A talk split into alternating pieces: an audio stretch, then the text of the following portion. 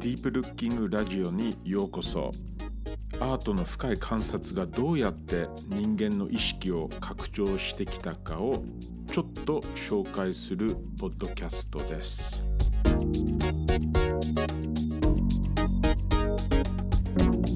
ディープルッキング想像力をよみがえらせる深い観察のガイド著者のロジャー・マクドナルドです。The One Picture Gallery. 場所はロシア。時は1983年になりますね。そこで当時サビツキーリージョナル・ピクチャー・ギャラリーという、まあ、小さな地方美術館がペンザという町で、えーまあ、あったんですね。でそこの、まあ、支店美術館として83年にこの今日お話をする The One Picture Gallery がオープンするんですね。まあ、この美術館は私の、えー、ディープルッキングの研究、えー、そしてそれ以前から非常に、まあ、インスパイアされる一つの、えー、美術館あるいは展示法ですね、えー、になっています。そしてこの One Picture Gallery の特徴はまさに名前の通り、えー、一つの絵まあこの場合はキャンバスなんですけど一つのキャンバスを数ヶ月展示する、えー、そしてその一つのキャンバスというのは、まあ、当時ソビエトロシアのさまざまな美術館からお借りして、えー、一点だけ展示するという、えー、美術館だったんですね。場所はペンザと言いましたけど、モスクワから南東約630キロにある、え町なんですね。まあ、ペンザ自体は非常にこうロシアの中では長い文化的な、まあ、歴史を持った町だそうで例えば1875年にはロシアでの、まあ、初めてのサーカスがペンザで誕生したり、えー、1882年には、えー、非常に有名な音大、えー、がペンザで、えー、オープンしたりそして1892年には、えー、ピクチャーギャラリーいわゆる美術館もペンザでオープンするんですね。えー、そのペンザの美術館は、まあ、約1万点以上の、まあ、コレクションを持つ、まあ、相当強いと言いましょうか地方美術館、えー、だと思いますね。そして、えー、そのワンピクチャーギャラリーの展示法なんですけど、まあ、決してこうすごくこう新しいというわけではないと思うんですね。これはまあ特にヨーロッパの、まあ、19世紀の美術史を振り返るとですね、えー、一つの偉大な絵画、まあ、特にこれはそのスケールが大きい絵画を一つだけ展示するえー、まああこういう、まあ、歴史というのはフランスだったりイギリスだったりそしてロシアにでもあったんですね。まあ、大体あしかしこういう絵というのはあ偉大なスケールを持つ歴史画と言いましょうかね歴史のワンシーンを見せてるもので、まあ、今でいうスペクタクルのような、えー、いわゆるそのお祭りのような感覚で多くの市民がまあこの一枚の巨大な絵を見てもちろんテレビとか、まあ、映画が誕生する前なので、えー、非常に強いビジュアルカルチャーですね視覚芸術文化としてこういうその絵画の役割があったあ、まあ、文脈の中でこういう一枚の絵を多くの人に見せるという、まあ、伝統があるんですね。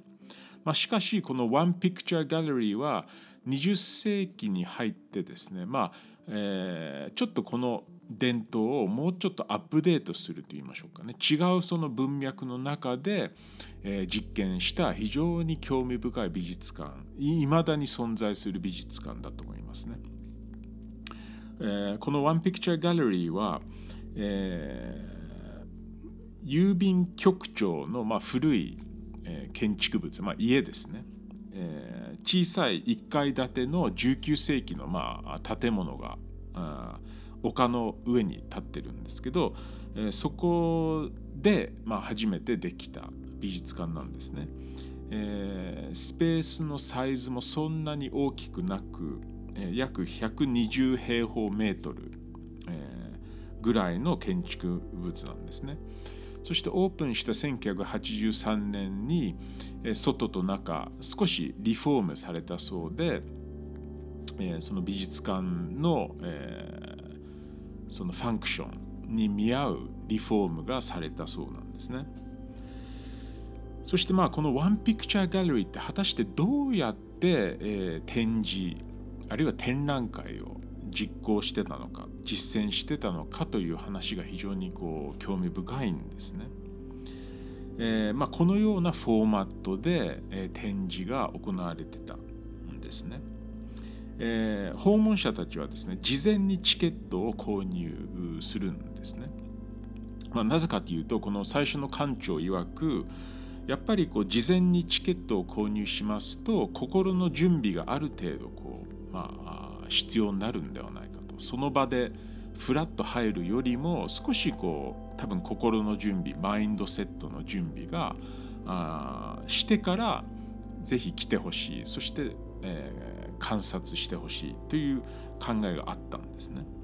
そして、えー、クロークがあありましてそこに、えー、コートそしてまあ、えー、カバンを置いてですね。そしてちょっと階段を上ると、えー、メインの空間があってそこに、えー、約30から40の居心地いいこう、えー、一人掛けのソファーが並んでるんですね。でその、アームチェアソファーに、えー、まあ大体35人から40人ほどがワンセッション、え、入っていくそうなんですけど、えー、座ってですね非常にこうリラックスされた、まあ、雰囲気アンビエンスえを作り出している美術館なんですね。カーペットがあったりちょっとライティングも低めで、えー、そしてまあそこに座りますとですね目の前には、えーまあ、カーテンがかかった正面があるんですね。そしてやがて少しずつライトがフェードアウトしていくとですね、えー、オーディオスライドショーが始まるんですね。で、えーまあ、スライドショーではですねあのセレクトされた、えーまあ、そのこれから見る作品の時代の音楽が流れたりあるいは、えー、非常にそのロシアの、まあ、有名な俳優たちのナレーションのもとでですね、えー、そのこのこれから見る作品についての歴史的背景、えー、あるいはその作品にまつわるさまざ、まな手紙とか、えーまあ、参照文献を、えー、面白く台本にしてですね、えー、それを役者がこう面白くこうナレーションしていくんですね。でこれは決してこう美術史的なその説明とは違うそうなんですね。えー、館長曰く、えー、なるべくその美術に詳しくない方たちも楽しめるようなナレーションえそしてスライドショーにしたいということで、まあ、こういうオーディオスライドショーがま始まるそうなんですね。まあ、今現在はこのオーディオがあの実は、えーまあ、映画短いこうムービーになってると聞いてます。えーまあ、とにかくこのオーディオスライドショーがあります。そしてまあ多い時にはまあ30から50のスライドも見せられてですね、まあ、オーディオそして音楽があります。でこのスライドショーが終わりますとちょっと間があってそしてゆっくり目の前のカーテンが開くんですね。開くと同時に、えー、まさに劇場のように、えー、ライトそのライトが少しこうフェードアップしていくんですね。そしてカーテンが開いたライトが上がっていくそして1枚のその壁に、えー、絵画作品がかかっていて、えー、ライトを浴びてですね、えー、35人から40人の訪問者の前で、えー、この絵画作品1点だけが登場するんですね。まあ、このような、えー、劇場的なディスプレイといいましょうかねこういう美術館なんですね。そして大体、えーまあ、40分ぐらい、えー、音なしでゆっくり、えー、皆さんがこの絵を一枚の絵をですね、まあ、じっくり見るという時間が始まるんですね。えー、これはですねあの美術館の運営として1日6回のこういうセッションがあるそうなんですね。そして休館日は木曜日、まあ、週1休館日があって、えー、非常に実は美術館としては多くの方があ、まあ、このチケットを購入して訪問しているそうなんですね。50%以上は実はその地域の人たち、まあ、当時ソビエトロシアの時代ではですね、まあ、私が読んだ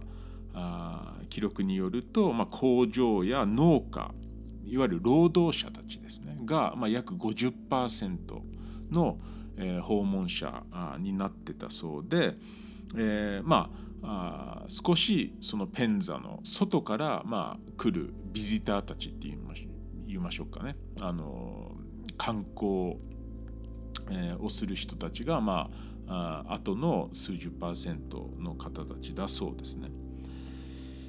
そしてまあやっぱりあのソビエト時代にできたっていうこともありまして、えー、やはり、えー、当時見せてた絵という多くは具象的で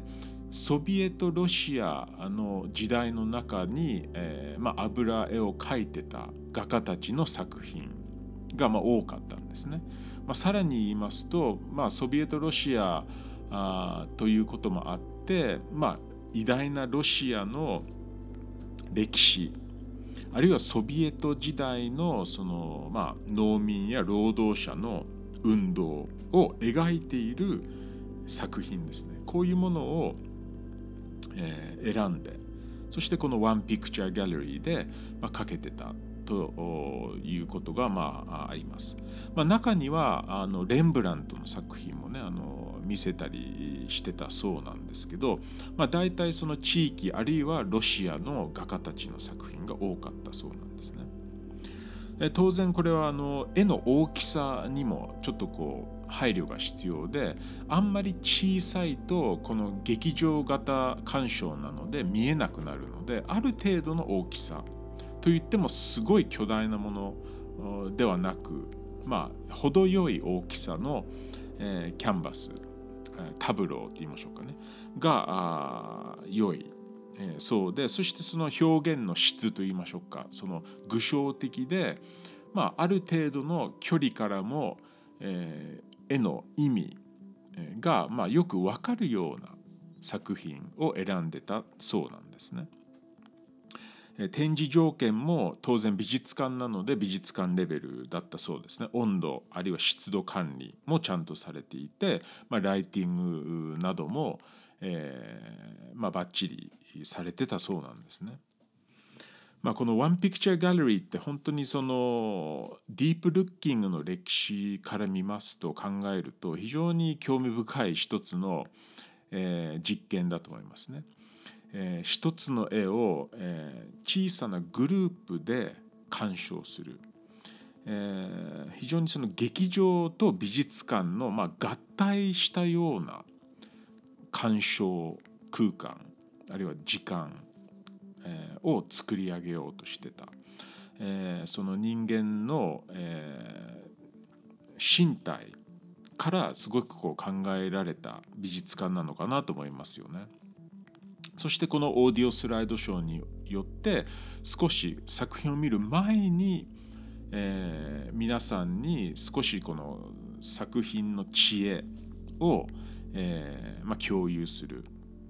えー、そして絵を実際に見る時は、え、サイレンスなんですね。その音がないじっくり一人一人の時間の中で見ていく、まあ、このような非常にその、えー、興味深い、まあ、ある意味では革命の美術館と言ってもいいかもしれませんねそのソビエトロシアでできたっていうこともあって、